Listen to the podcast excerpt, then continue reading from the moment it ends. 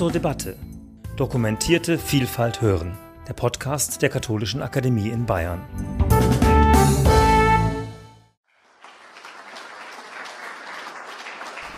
So, ganz herzlichen Dank. Meine Damen und Herren, mein 23-jähriger Sohn, der sagt zu mir immer, Papa, du bist sowas von old school.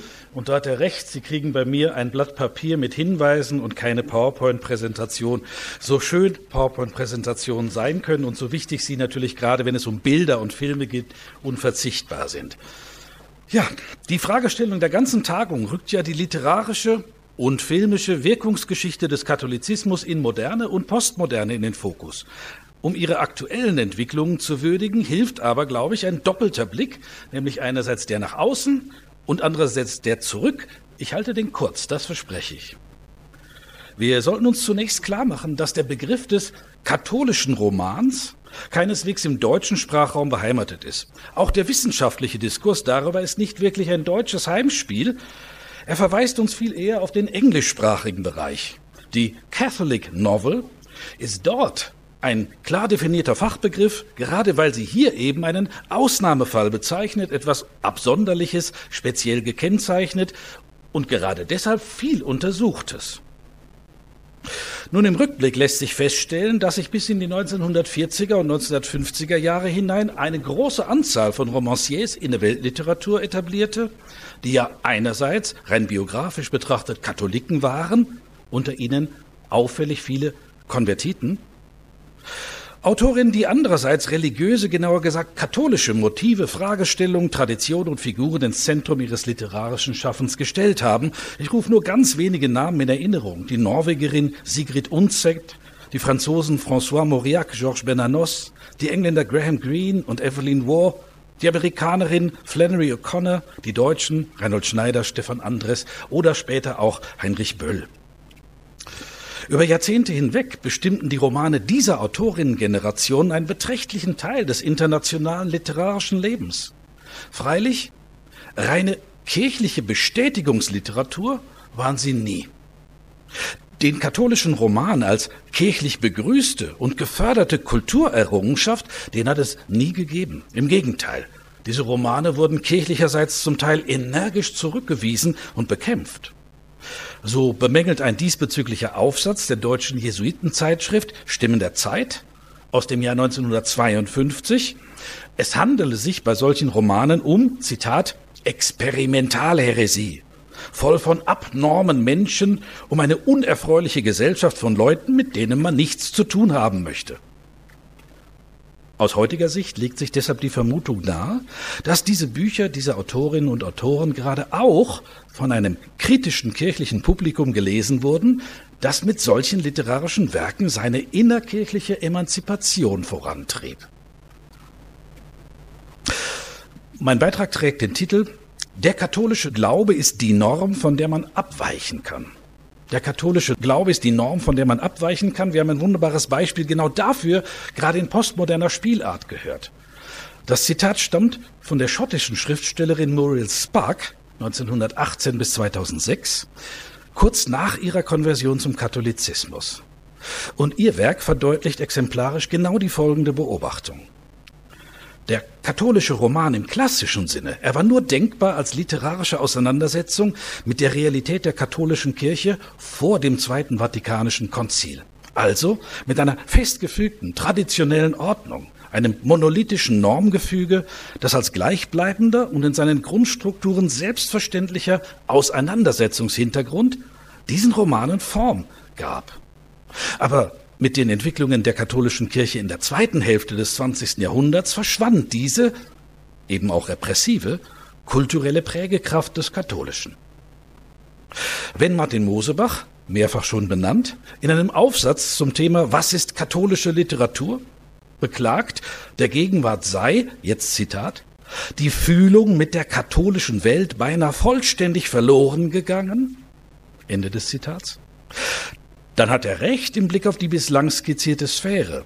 Was er aber vollkommen ignoriert, ist die Beobachtung, dass sich nicht nur die Realität der katholischen Kirche seitdem verändert hat, sondern stimmigerweise auch deren literarische Abbildung. Ja doch, es gibt durchaus so etwas wie einen Catholic Turn in der Gegenwartsliteratur. wenn er auch nur einen kleinen Strom neben vielen anderen markiert. Die Nordamerikaner Walker Percy und Mary Gordon zählen dazu, der Kanadier Brian Moore, der Engländer David Lodge. Eine umfassende internationale Sichtung wäre höchst ergiebig. Bei dieser Tagung wurden aus deutschsprachiger Sicht ja schon die Werke von Thomas Hürlimann, ich glaube auch Hans-Josef Orteil und Arnold Stadler intensiv beleuchtet. Sie passen genau dazu und man könnte andere Autorinnen und Autoren ergänzen. Ulla Hahn, Christoph Peters, Petra Morsbach, Felicitas Hoppe, Ralf Rothmann, Andreas Meyer, Michael Köhlmeier, Nora Bossong oder, Sie werden die noch erleben, Nora Gomringer. Also da befinden wir uns mitten in der Crème de la Crème der Gegenwartsliteratur. Aber nicht, dass wir uns missverstehen. Diese Autorinnen bilden keineswegs so etwas wie eine Schule oder Gruppierung. Sie schreiben vor völlig verschiedenen biografischen Hintergründen und in gänzlich unterschiedlichen Gattungen und Stilen. Und zudem ist der Rekurs auf Religion, Katholizismus, immer nur ein Themenstrang von vielen. Diese Autorinnen sind keineswegs darauf festgelegt. Aber was sie verbindet, ist die Beobachtung, dass sich in ihrem Werk eben auch katholische spiegelt, in einer breiten thematischen wie formalen Palette, verfasst in vielen Zwischentönen von Faszination und Identifikation bis hin zu Distanzierung und Ablehnung. Naja, und dass diese Beobachtung sich bis in die Gegenwart ausziehen lässt, das belegt der in diesem Jahr erschienene Roman des hier in München lebenden Schriftstellers Stephen Uli, Die Summe des Ganzen. Er spielt fast komplett in Beichtstühlen. Den habe ich noch nicht aufgenommen. Aber zufälligerweise wurde dieser Roman just heute im Feuilleton der Süddeutschen Zeitung ausführlich gewürdigt. Da kriegen Sie also alle Informationen über dieses allerneueste Beispiel. So, diesen Rahmen Internationalisierung und gleichzeitig eine andere literarische Repräsentation des veränderten Katholischseins, den müssen wir uns vor Augen halten, wenn wir nun einen spezifischen Fall der Catholic Novel anschauen, nämlich die Beispiele aus dem Bereich der Kriminalliteratur. Natürlich verlassen wir damit das, was man vielleicht Hochliteratur nennen kann. Wir kommen zu dem, was man klassisch Unterhaltungsliteratur nannte, aber ich weiß natürlich, dass man derartige Grenzziehungen längst völlig zu Recht hinterfragen darf. Klar. Also, was ist meine Frage? Was verbindet das Katholische mit der Welt des Krimis? Was fasziniert Krimi-Autorinnen und Autoren umgekehrt an der Welt des Katholizismus? Drei Blickrichtungen helfen uns, ein unüberschaubares Feld doch zu strukturieren. Wir blicken zunächst auf zum Teil ähnliche inhaltliche Strukturmuster, schauen dann auf das Personal und blicken am Ende auf das Milieu. Also erstens strukturelle Analogien. Ja, doch, doch, ja, es gibt sie, die strukturelle Affinität von christlicher Religion und Kriminalliteratur. Auch wenn es sich natürlich dabei um zwei völlig verschiedene Dimensionen handelt, nämlich einmal um eine aus vielfachen Erfahrungen geronnene Grundfabel Christentum, an der sich Milliarden von Menschen orientieren, und zum anderen schlicht um fiktionale Unterhaltungsliteratur. Aber umso interessanter, wenn sich zwischen so völlig verschiedenen Sphären Analogien finden lassen. Analogien, die ja immer auch klare Divergenzen voraussetzen. Also schauen wir genauer hin.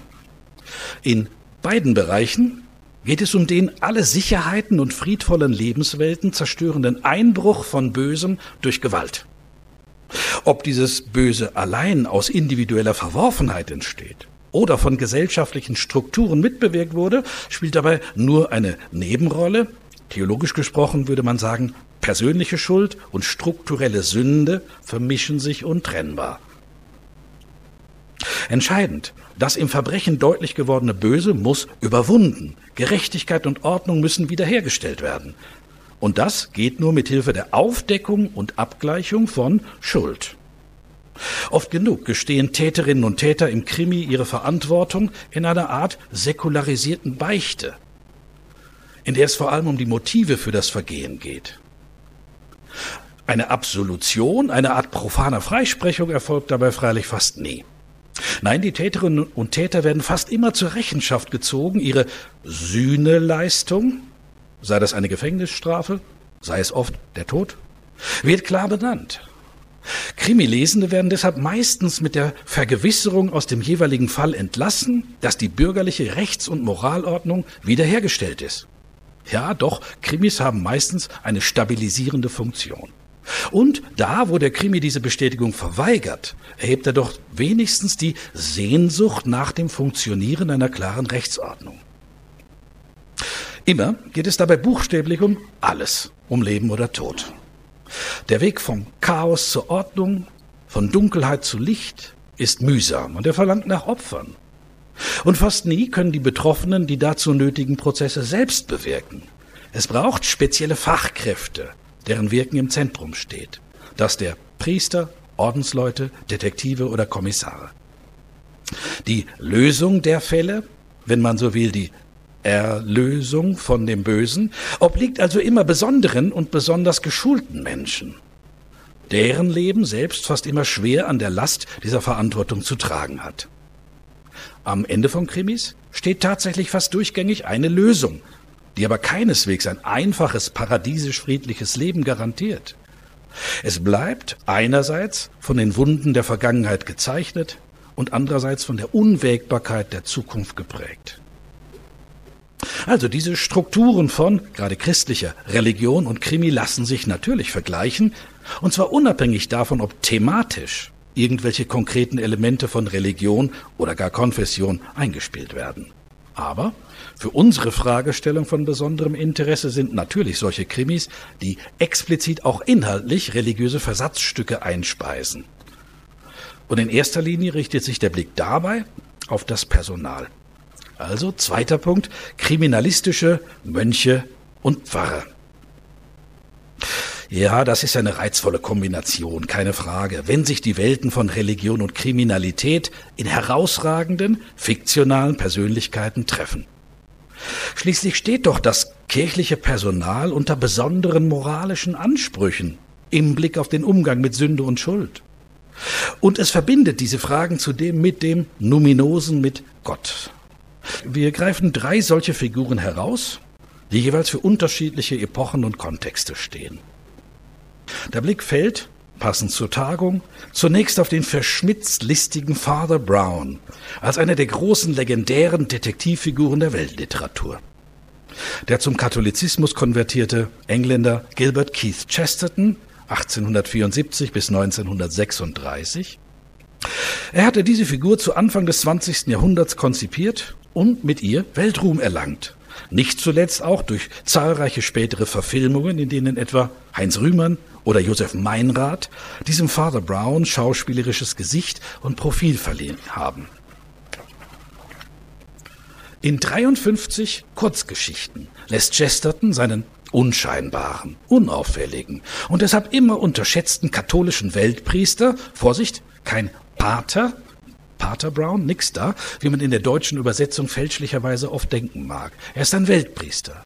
Also in diesen 53 Kurzgeschichten wird dieser Weltpriester und Hobbydetektiv seine Fälle durch logische Schlussfolgerungen und feine psychologische Einfühlung lesen. Er gebraucht seinen Verstand, nie seine institutionelle Macht oder gar Gewalt, zu der er ja gar nicht fähig wäre. Nein, er bleibt auch bei der Aufklärung raffiniert geplanter Taten Seelsorger. Dass seine Kirche diese Art von Nebenbeschäftigung des Pfarrers mit Skepsis sieht, gehört zur Konzeption. Father Browns Detektionen erfolgen gegen seine offizielle Rollenzuschreibung. Er muss sie verstecken, geheim halten, kleinreden. Aber man lässt ihn gewähren.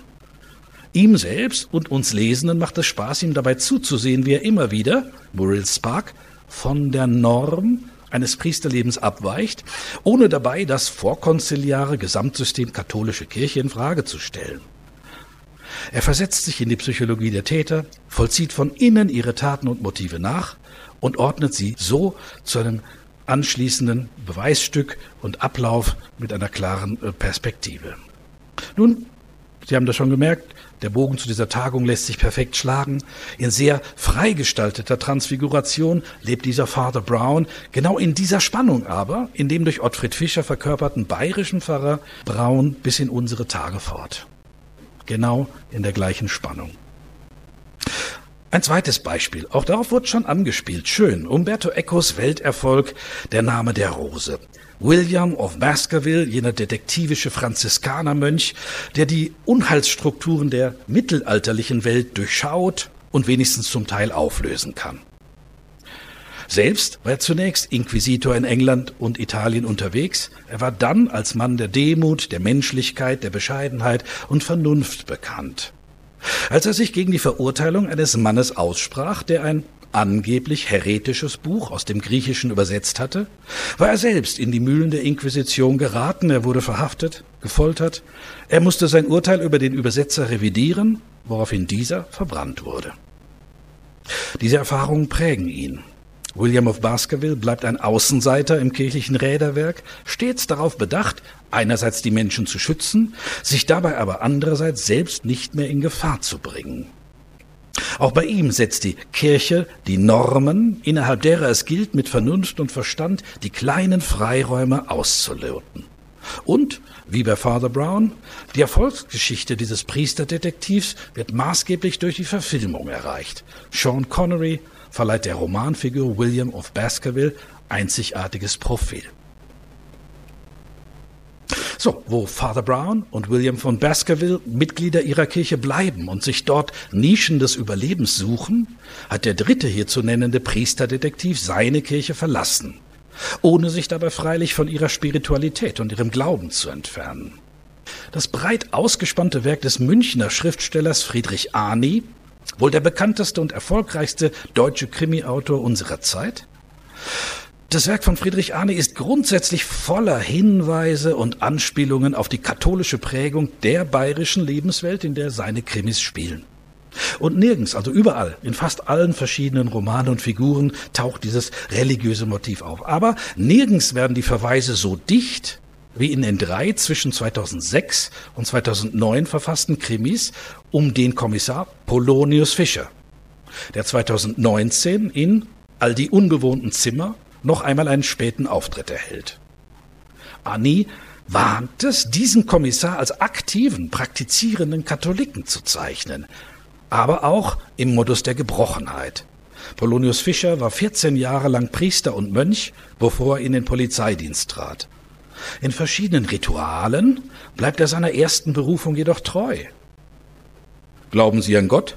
fragt ihn ein Verdächtiger in einem Gespräch im ersten Polonius Fischer Roman Idylle der Hyänen aus dem Jahr 2006. Und Polonius antwortet, ja, ich spreche auch mit Gott, wir sind nicht die Einzigen. Diese Beziehung zu Gott bleibt gebrochen. Im dritten der Romane, Todsein verjährt nicht, 2009, wird intensiv die Erfahrung von Gottverlassenheit geschildert, die zu seinem Austritt aus dem Kloster führte. Die ihn plötzlich überfallende, Zitat, Gottesferne ist ungeheuerlich. Das Schweigen Gottes brachte mich fast um. Das Feuilleton hat diese Krimis De Profundis Krimis genannt. Schreie zu Gott aus der Tiefe heutigen Elends. Voll tiefer Ernsthaftigkeit, aber diese wird immer wieder auch literarisch ironisch gebrochen. Fischers Abteilung wird scherzhaft die zwölf Apostel genannt. In seinem Vernehmungsraum hängt, gut sichtbar, ein Kruzifixus. Und beim gemeinsamen Essen kann es schon einmal vorkommen, dass der Chef, wie in seinem vorherigen Klosterleben, philosophische oder spirituelle Texte vorliest.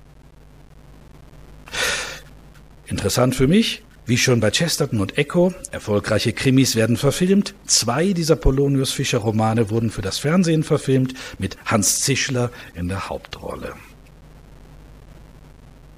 Blicken wir zusammenfassend auf diese drei herausragenden Repräsentanten der Verschmelzung von Katholizismus und Krimi. Nochmal in Erinnerung gerufen das Diktum von Muriel Spark. Der katholische Glaube ist die Norm, von der man abweichen kann. Nähe und Distanz, Zitation und Deviation, Bestätigung und Zurückweisung, diese Spannung macht Religion für den Krimi interessant. Die drei aufgerufenen Urtypen des Priesterdetektivs finden tatsächlich durchgängig am Rand der jeweiligen katholisch geprägten Lebenswelt ihren Platz. Innerlich wie äußerlich fühlen sie sich der Kirche gleichzeitig verbunden und fern. Tatsächlich weichen sie ständig von der Norm des Katholischen ihrer jeweiligen Epoche ab. Das Katholische bietet den Rahmen, den die Mönchsdetektive einerseits bestätigen, andererseits jedoch immer wieder sprengen in der Ernsthaftigkeit der Moderne bei Chesterton, in der spielerischen Vielbezüglichkeit der Postmoderne bei Eco und in der provokativen Einspeisung von Konfession in die Literatur des 21. Jahrhunderts bei Ani. Also genau das, diese Spannungen machen das literarische Produktionspotenzial von Katholizismus für den Krimi aus. Man könnte sehr viele weitere Beispiele aus der Tradition der historischen Romane oder auch aus der Thriller-Literatur anfügen, aber ich weite den Horizont ein letztes Mal. Dritter Punkt, der Reiz des Milieus. Nun, in den bisher entfalteten Beispielen wurde das ja schon deutlich, dass das Katholische vor allem durch seine Rituale, auch seine Theologie und seine Repräsentanten kulturell anregend wirkt, Immer geht es dabei jedoch auch um das Milieu, die Lebenswelt, in dem sich die Figuren bewegen.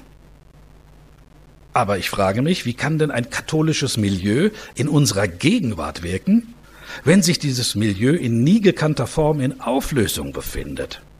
Was wird denn aus den Normen, gegen die man produktiv verstoßen könnte, wenn man deren Prägekraft gesellschaftlich immer weniger spürt? Allein die postmoderne Spielerei, wie im Film, den wir gesehen haben, die Satire in Ernsthaftigkeit, aber ständiger Brechung? Ist das die einzige Möglichkeit, katholisches und katholisches Milieu einzuspeisen? Genau bei dieser Frage setzt ein Phänomen an, das uns nun noch einmal in eine andere literarische Rubrik führt. Und völlig klar, was Sie jetzt hören, ist weniger bedeutsam, eher peripher, aber beachtenswert. Warum? Nun ja, hier werden die als Gattung derzeit so überaus populären Regionalkrimis, das werden Sie kennen im Blick auf Ihre Region. Sie werden mit der Variante des Milieukrimis vermischt. Und das aufgerufene Milieu ist in meinem Fall eben das des Katholizismus.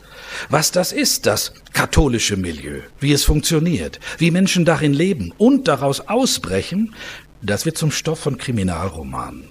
Warum? Ich habe zwei Vermutungen. Insider reizt es zur Wiedererkennung bekannter Typen und Prinzipien. Und Outsider reizt es zum Eintauchen in eine unbekannte Lebenswelt mitten in unserer Nachbarschaft. Also, Dabei handelt es sich nicht, wirklich nicht, um hohe Literatur, sondern um eine Nischendichtung von ausgerechnet Theologieprofessoren in einem literarischen Auswärtsspiel, Romane, die gleichwohl ihre Leserschaft finden. Naja, und damit, ich gehe kurz an die Seite, damit ändert sich für kurze Zeit meine Rolle. Bislang habe ich als Beobachter schreibend und redend das Feld beschrieben, nun werde ich zum Selbstdarsteller eine komplizierte Rolle. Ich versuche hier wirklich in aller Knappheit gerecht zu werden. Seit 2016 widmet sich der Würzburger Echter Verlag explizit dem Genre des Kirchenkrimis, ausgelöst durch meine eigenen Krimis. Über die Jahre hatte ich immer mal wieder über das Genre des Kirchenkrimis geschrieben. Ich war überrascht, jetzt einen 25 Jahre alten Aufsatz zu finden. Nicht ahnend, dass ich dort irgendwo selbst einmal zum Autor werden sollte. Das war nicht geplant. Aber sechs Krimis um den Ermittler Bernd Kellert liegen inzwischen vor allesamt in der fiktiven Bischofsstadt Friedensberg verortet. Und der erste, toter Dekan, guter Dekan, Mord in der theologischen Fakultät, wurde stilbildend. Ich weiß aus einer meiner Nachbarfakultäten in Augsburg, es wird von Dekan zu Dekan weitergereicht und sie unterschreiben, um zu beweisen, dass sie überlebt haben. Gut, dieser erste Roman, Toter Dekan, guter Dekan, fand für mich schon überraschend wirklich sein Publikum. Er ist alles andere als ein Bestseller, nein, nein. Aber er liegt in fünfter Auflage vor und er wurde für mich vollkommen überraschend gleich in drei Bistumszeitschriften als Fortsetzungsroman abgedruckt. Narrative Seelsorge, so hat man diese Krimis genannt, ermöglichen sie doch tiefen Einblicke in die Befindlichkeiten des katholischen Milieus heute.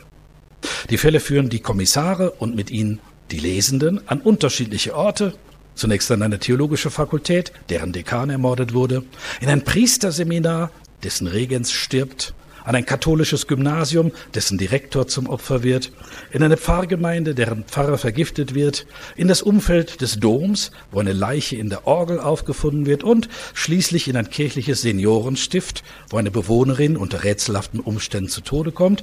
Dieser Fall, tote Tante, gute Tante, Mord im Seniorenstift, erscheint im Januar. Natürlich werde ich oft gefragt und frage ich mich selbst auch, ist das respektlos? Ist das pietätlos? Ich glaube und hoffe, dass das Gegenteil der Fall ist.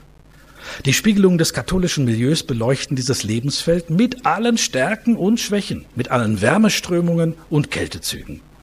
Gerade die Repräsentanten der von mir, fiktional, Ermordeten, reagieren fast immer mit freundlicher Zustimmung. Gut, Ich begnüge mich hier mit den Andeutungen. Interessant und unerwartet ist jedoch die Beobachtung, dass der Echter Verlag über zunächst meine Romane hinaus zum Verlagsort weiterer Kirchenkrimis geworden ist. Eine erste Spur führt einige Jahre zurück.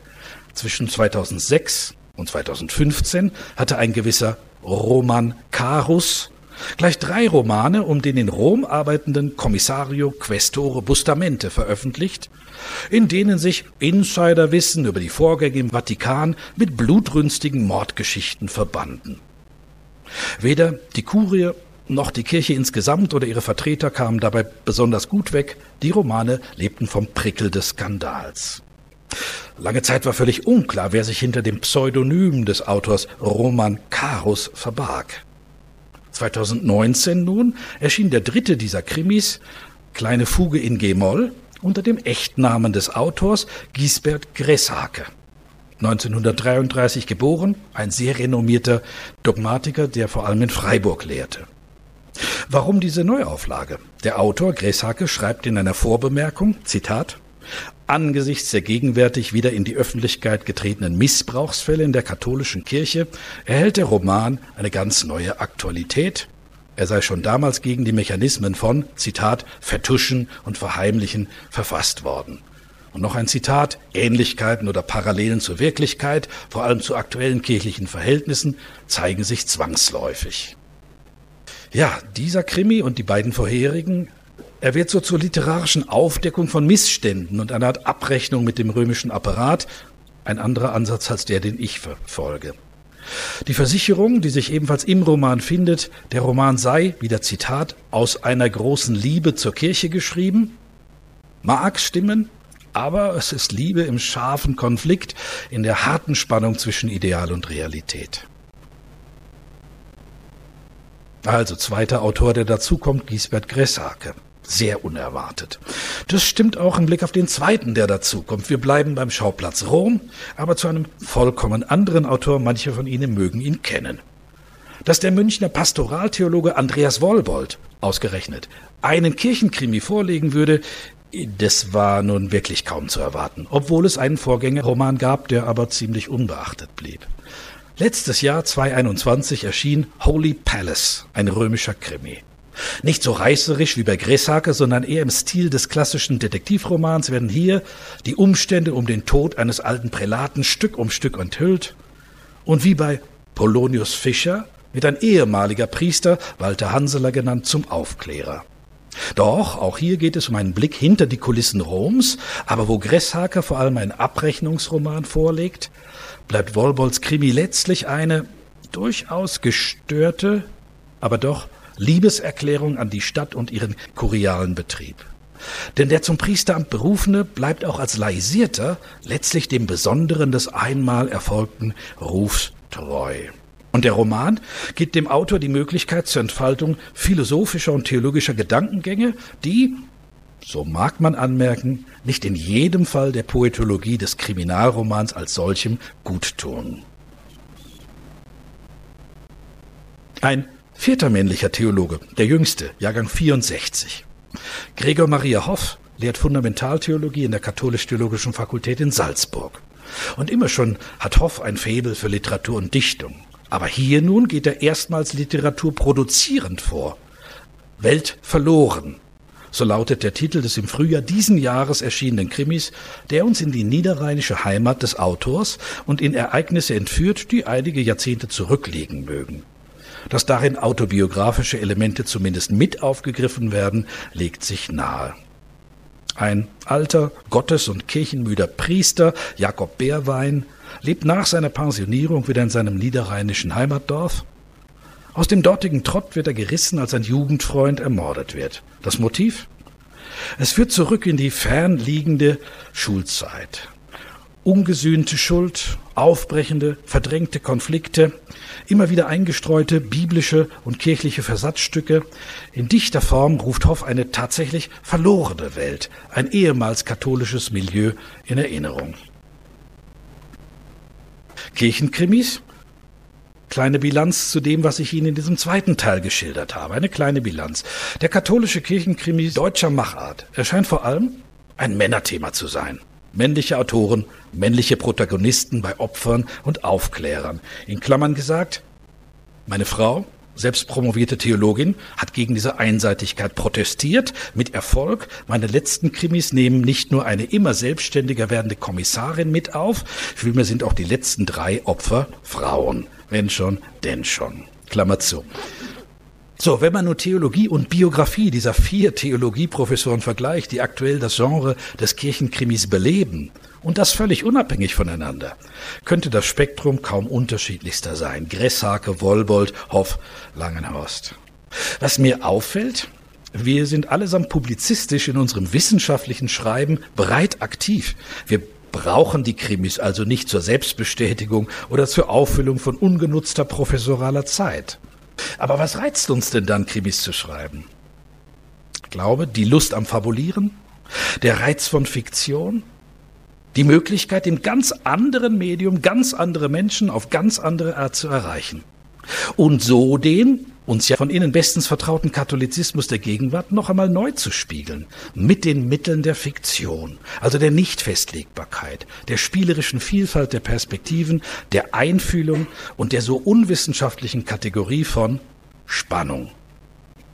Ein Seitenblick, ganz kurz. Neben den genannten gab und gibt es unzählige weitere Krimis, die mit religiösen Motiven und kirchlichen äh, Personal spielen, natürlich.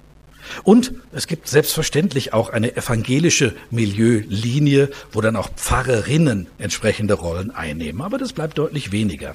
Wichtiger, es gibt tatsächlich auch eine deutschsprachige jüdische Tradition jüdischer Kriminalromane in der Gegenwartsliteratur, in denen Rabbis zum Detektiv werden. Am bekanntesten wurden die bislang sechs Romane um den Zürcher Rabbi Klein aus der Feder von Alfred Bodenheimer. So, jetzt komme ich zur Schlussbemerkung.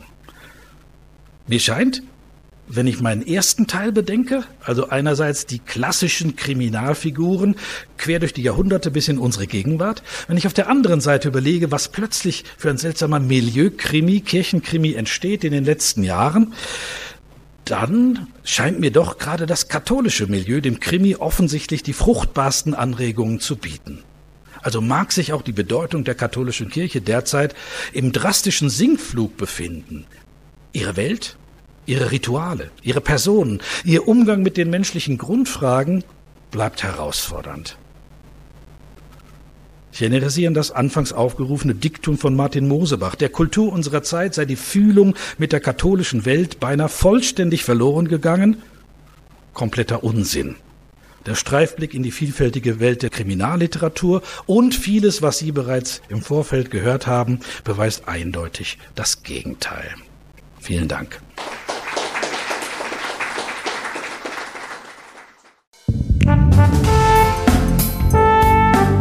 Sie hörten zur Debatte Dokumentierte Vielfalt hören, der Podcast der Katholischen Akademie in Bayern.